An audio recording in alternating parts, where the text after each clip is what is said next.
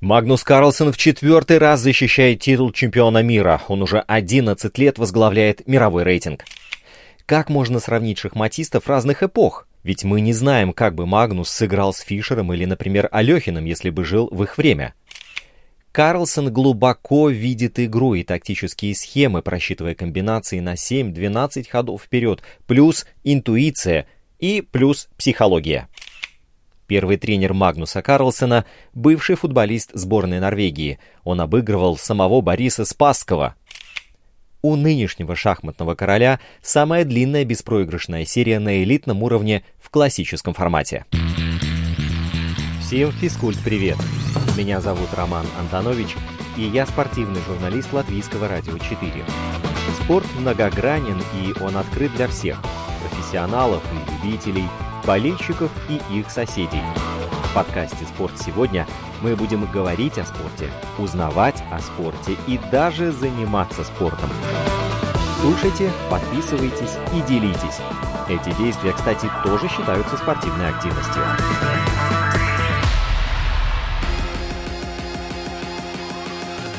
В 18 лет Магнус Карлсон стал самым молодым шахматистом с 2800 баллами по рейтингу ELO, официально принятая система подсчета силы в мире шахмат. В 2012 году Карлсон достиг исторически высочайшего рейтинга – 2882 очка. Он побил результат Гарри Каспарова, который держался с 1999 года. У Карлсона самая длинная беспроигрышная серия на элитном уровне в классическом формате – 125 партий. Он первый в истории шахмат абсолютный чемпион мира во всех трех категориях – Блице, Рапиде и Классике. Суперкомпьютеры как-то сравнили всех чемпионов мира, начиная с 1886 года, проанализировав 2600 их партий. Они оценивали вероятность исхода между двумя игроками разных эпох – и результаты оказались очень близкими к реальным. Еще выяснилось, что уровень шахматистов с каждым годом растет. Какой топ-5 получился в результате исследования? На пятом месте располагается Вишванатан Ананд. На четвертом – Гарри Каспаров. Третьим стал Роберт Фишер. Вторым – Владимир Кравник. И золото у Магнуса Карлсона. И может статься так, что мы с вами сейчас наблюдаем за лучшим человеком в этой игре. Отчасти благодаря тем же компьютерам, ведь с их помощью Карлсон может расти даже на фоне гроссмейстеров прошлых эпох. Уже в 1997 году компьютер победил сильнейшего Гарри Каспарова. До 2006 человек еще как-то соперничал с искусственным интеллектом, но после поражения Владимира Крамника программе Deep Fritz шахматисты перестали побеждать вообще. Для сравнения, рейтинг Карлсона сейчас 2856 очков, а у сильнейшей шахматной программы 3600 и даже больше. Это колоссальная разница. Хотя уровень шахмат рос с каждым годом и без компьютеров. Потому что каждое новое поколение шахматистов изучало опыт предыдущего и открывало новые комбинации – но все же с появлением компьютеров игроки учатся не только на прошлых партиях, но и у лучшего соперника в истории. Поэтому с 2000 года средний рейтинг сотни лучших игроков вырос на 108 пунктов. Или вот еще пример. А в 1979 году был только один активный игрок с рейтингом выше 2700 очков. Это был Анатолий Карпов, а сейчас таких уже 37. Сумма шахматных знаний сейчас явно больше, чем когда-либо, и все это имеет свой эффект. Поэтому сильнейший шахматист сегодня может считаться лучшим за всю историю. Магнус Карлсон не просто накопил больше знаний, чем, например, Капабланка, Фишер или Каспаров, но он еще и вырос на тренировках с компьютером. Однако сравнивать шахматистов разных эпох все равно достаточно сложно. Это то же самое, что сопоставлять Месси и Пеле или Усейна Болта и Карла Льюиса. У Месси и Болта совсем разный уровень подготовки и конкуренции, но мы не знаем, насколько были бы хороши Пеле и Льюис, если бы у них был доступ к современным ресурсам. И мы не знаем, как бы Магнус сыграл с Фишером или, например, Алехиным, если бы жил в их время. Хороший комментарий, кстати, на шахматном форуме я прочитал. Если бы Магнус играл во времена Фишера, выиграл бы Фишер. Если бы Фишер играл во времена Магнуса, выиграл бы Магнус. Сам создатель официального шахматного подсчета рейтинга Арпатело считал, что бесполезно сравнивать игроков разных эпох и измерить силу игрока можно только по сравнению с его современниками. А вообще понятие «величайший шахматист» слишком абстрактное получается. Может быть, разная система оценок. Э, величайшим может считаться тот, кто сделал больший вклад в теорию, например, или кто максимально опережал современников, или тот, кто дольше всех был лучшим. Карлсон сейчас с уверенностью считается лучшим игроком поколения и одним из сильнейших в истории. Но все же без уверенности можно сказать, что он лучший в истории и величайший. Дело в том, что есть пять шахматистов, которые были лучшими дольше Карлсона, по крайней мере на данный момент. Это и Ласкер, и Каспаров, и Карпов, Алехин и Ботвинник – но все-таки большинство рейтингов, компьютеров и экспертов считают, что два лучших шахматиста в истории, кроме Карлсона, это Роберт Фишер и Гарри Каспаров. И вот почему Фишер считается лучшим на короткой дистанции, то есть именно в пиковой форме. В шахматах никогда больше не было момента, когда один игрок настолько затмевал бы всех остальных. Каспаров лучший по дистанции. Он был сильнейшим 21 год подряд – на однолетнем пике чуть-чуть уступал Фишеру, они, правда, никогда и не играли друг с другом. При этом он единственный, кто стал чемпионом мира более молодым, чем Карлсон, в 22 года. Карлсон сам пока не считает себя лучшим, скромно указывая на тот факт, что Каспаров был сильнейшим в мире 20 лет без перерыва. Но время все же играет в пользу Карлсона, особенно если считать, что он 30 годам добился невероятных успехов. У Карлсона и Каспарова между собой есть очень интересная история отношений. Впервые они познакомились на турнире в 2004 Каспаров еще тогда был лучшим на планете, а Карлсону на тот момент было 13 лет. Это был турнир по быстрым шахматам, и Карлсон едва не победил Каспарова, но попал в цейтнот выигрышной позиции и пришлось тогда соглашаться на ничью, а во второй партии уже Каспаров был сильнее. В 2009-м Каспаров уже тренировал 19-летнего Карлсона. Это сотрудничество длилось около полугода, и это было как раз за пару лет до того, как компьютеры плотно вошли в систему подготовки шахматистов. Еще интересно ознакомиться с мыслями Каспарова о своем подопечном в то время. Вот вам цитата. Мне не верится в его долголетие, хотя у Магнуса есть нужные таланты, креативность и дисциплина. Конкуренция в шахматах на высшем уровне продолжает усиливаться, появляется все больше игроков, больше турниров и проектов, отвлекающих от шахмат. Но если Магнус сохранит игровой аппетит, если шахматы продолжат его радовать, если новый претендент окажется для него интересным соперником, он может еще долго лидировать. Но шахматы развиваются так быстро, что это работает не в пользу Магнуса, поэтому я остаюсь скептиком в долголетии его лидерства. Я очень надеюсь, что Гарри Каспаров забыл эти слова, потому что потом он отзывался о норвежце в более благожелательной тональности, и э, к тому еще пришел 2021 год, Дубай, я не помнящий, останавливает часы, пожимает руку Магнусу Карлсону, только что ставшему пятикратным чемпионом мира. Как же это получилось, что в эпоху большого числа желающих отобрать корону и усиления компьютерных программ норвежец сумел не просто сохранить позиции и держать себя в форме, но еще и держать темп лидера, за которым очень сложно угнаться. И, пожалуй, тут дело вот в чем – Самая популярная характеристика стиля норвежца – то, что Магнус делает самые точные ходы и почти всегда выбирает лучшие из них. Система CAPS, которая определяет процент ходов, соответствующих проценту ходов шахматной машины, считает Карлсона самым точным шахматистом. По ее показателям средняя точность его хода 85,26%. Карлсон глубоко видит игру и тактические схемы, просчитывая комбинации на 7-12 ходов вперед. Плюс интуиция и плюс психология. Он хладнокровный и терпеливый. Чаще всего норвежец избегает рисков, в отличие от того же Каспарова. Он делает очень надежные и выжидательные ходы, не открывая преждевременно позицию и не создавая уязвимости.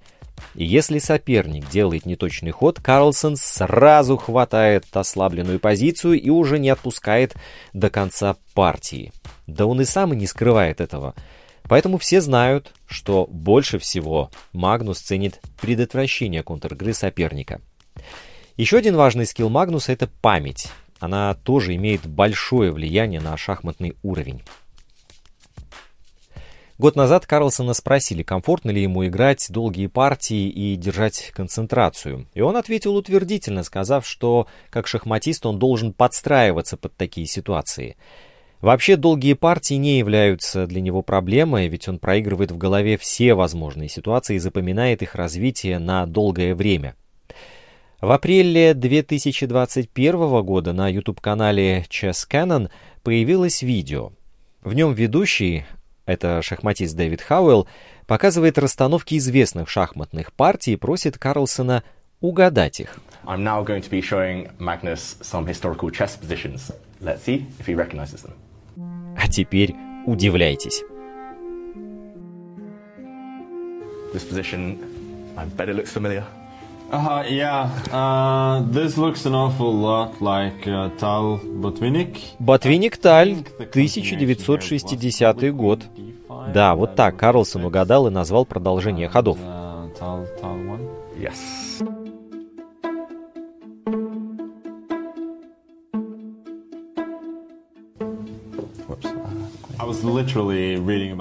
Каспаров-Карпов, 1978.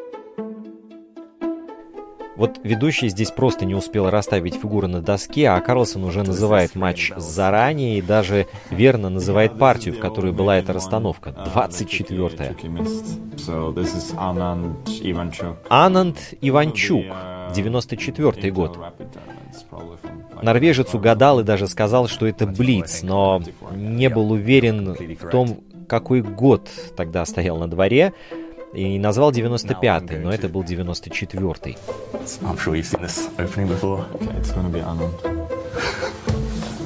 Against Zapata. What year? uh, 87, 88, maybe? 88. Запата, Ананд, 88 год.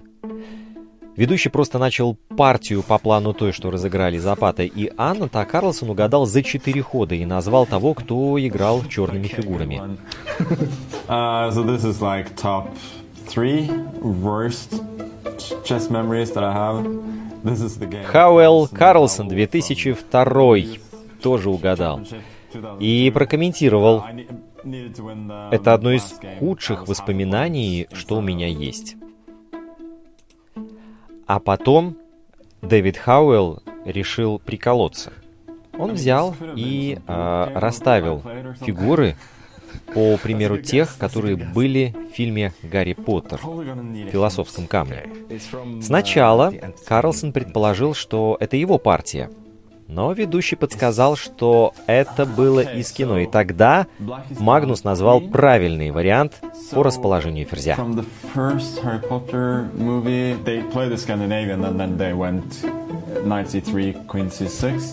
So is it from, from that one? Well done. Thank you. Okay. Удивительно, правда?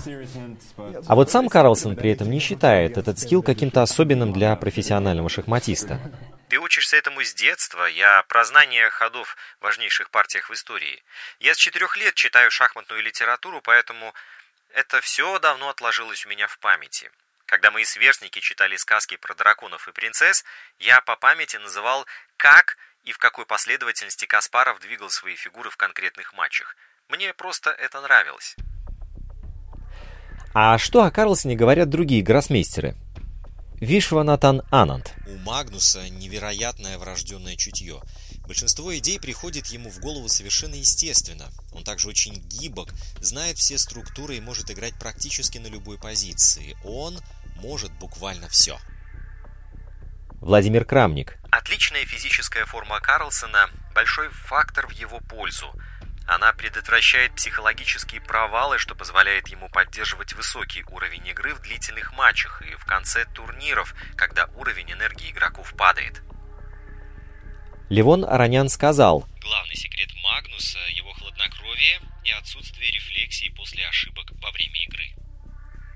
А вот слова Джона Спилмана. Он всегда играет спокойно и методично, и этим выбивает соперников из равновесия – дисбалансирует их своим невероятным балансом, заставляет совершать ошибки. Еще важно, что он играет без страха, будто совсем не волнуясь. Это делает его монстром. Вот тут вроде как можно ставить логическую точку, но, как вы сами видите, у подкаста хронометраж еще далек от завершения. В чем дело? Что еще там припасено? Откровенно говоря, когда я набрел на следующий факт, то понял, что без упоминания имени этого человека рассказывать про нынешнего короля шахмат совершенно нельзя. Симен Агдестейн. Человек, который хорош во всем. Хотя бы потому, что он стал первым гроссмейстером в истории Норвегии и вполне мог поехать на чемпионат мира по футболу, в качестве футболиста, разумеется. Уникальную спортивную карьеру отчасти запустила нерешительность. Симен футболист не мог бросить шахматы, а Симен шахматист отказывался порвать с футболом. И вот в этих обстоятельствах он добился успеха везде. Расставлять фигуры на доске Симен начал раньше, чем бегать с мячом. Отличать ферзя от ладьи он научился в 4 года, во многом благодаря старшему брату Эспину, будущему мастеру Фиде, а уже в 8 увлекся футболом. В 11 норвежец занялся шахматами усерднее, но совмещать увлечения было уже сложновато. В 1984 году футбольная карьера привела Семена Агдестейна в Люн, клуб из Осло, и он два года подряд забивал больше всех в составе этой команды. Успехи в шахматах пришли даже раньше. В 15 лет Симен стал чемпионом страны и до сих пор остается самым юным обладателем этого титула. Нападающий называл футбол более сложной игрой, потому что во время матча нельзя полагаться только на себя. Но и в шахматах при этом он тоже сталкивался с трудностями, в основном, правда, из-за очень высоких требований к себе. Впрочем, Симен вполне может гордиться и ничьими. В 91-м норвежец провел 4 партии с Анатолием Карповым, в одной победил, в другой проиграл, в остальных шахматисты разошлись миром. Пиком футбольной карьеры Семена можно считать гол в ворота Чехословакии, а в 1994 году сборная вышла на чемпионат мира, так что Симин вполне мог поехать в Америку, но к тому моменту его футбольная карьера уже закончилась. Нападающий дважды рвал крестообразные связки и в 23 года ушел из клуба. И вот после этого Симин сконцентрировался только на шахматах – Правда, по странному стечению обстоятельств результаты у него ухудшились. Сам он списывал это на недостаток физической нагрузки. А уже в 2005 году Симена обыграл его ученик, 16-летний Магнус Карлсон. После завершения футбольной карьеры Агдестейн преподавал шахматы в колледже, а в 2000-м начал заниматься совсем юным Магнусом, и под руководством бывшего футболиста рейтинг Карлсона мгновенно подскочил на тысячу очков. Это феноменальный результат даже для начинающего шахматиста. В 2004-м ученик Симена стал гроссмейстером, а еще через 9 лет Магнус впервые выиграл чемпионат мира. Этот титул он удерживает до сих пор. Впрочем, сегодня за успехами чемпиона Симен наблюдает лишь со стороны – Теперь с Карлсоном работает его старший брат Эспен. И на десерт, пока Магнус Карлсон наслаждается своим триумфом, раздает интервью, а, несколько любопытных фактов о шахматах для вас, которые, как знать, может быть, помогут выиграть вам в шоу «Как стать миллионером». Ну что ж, термины «шах» и «мат» появились от персидского выражения «шахмат» – «король мертв». На чемпионате Китая в 2009-м Хоу и Фань получила техническое поражение, она на 5 секунд опоздала на партию. Все строго. В большинстве языков пешка — это пеший солдат, но вот в немецком и испанском вместо этого термина используется термин «крестьянин». Средневековых шахматах каждой пешке давали отдельное имя, от купца и врача до ткачихи и трактирщика, но, как мы сами видим, не прижилось. Теоретически самая длинная партия может длиться максимум 5949 ходов. Немецкий шахматист и математик Эммануил Ласкер боролся в свое время за авторские права на партии, чтобы, по его словам, шахматисты не умирали в нищете. Кстати, бывали даже заочные битвы городов. Например, в XIX веке Лондон играл против Эдинбурга. Королева изначально была слабой фигурой. Двигалась она только на одну клетку по диагонали, но правила изменили, когда испанская королева Изабелла Кастильская стала одной из главных правительниц в Европе. Это было в середине 15 века. Шахматы – олимпийский вид спорта, но у них есть отдельная олимпиада, где шахматистов, кстати, тоже проверяют на допинг. В США не очень продуманный первый ход называют «атакой Рейгана». Складную шахматную доску изобрел священник в XII веке. Церковь запрещала ему играть в шахматы, поэтому он придумал такую хитрость, как будто две книги лежат вместе. Взял подмышку и пошел. Когда игроки делают по 4 хода, то дальше есть более 318 миллиардов вариантов, как закончится партия.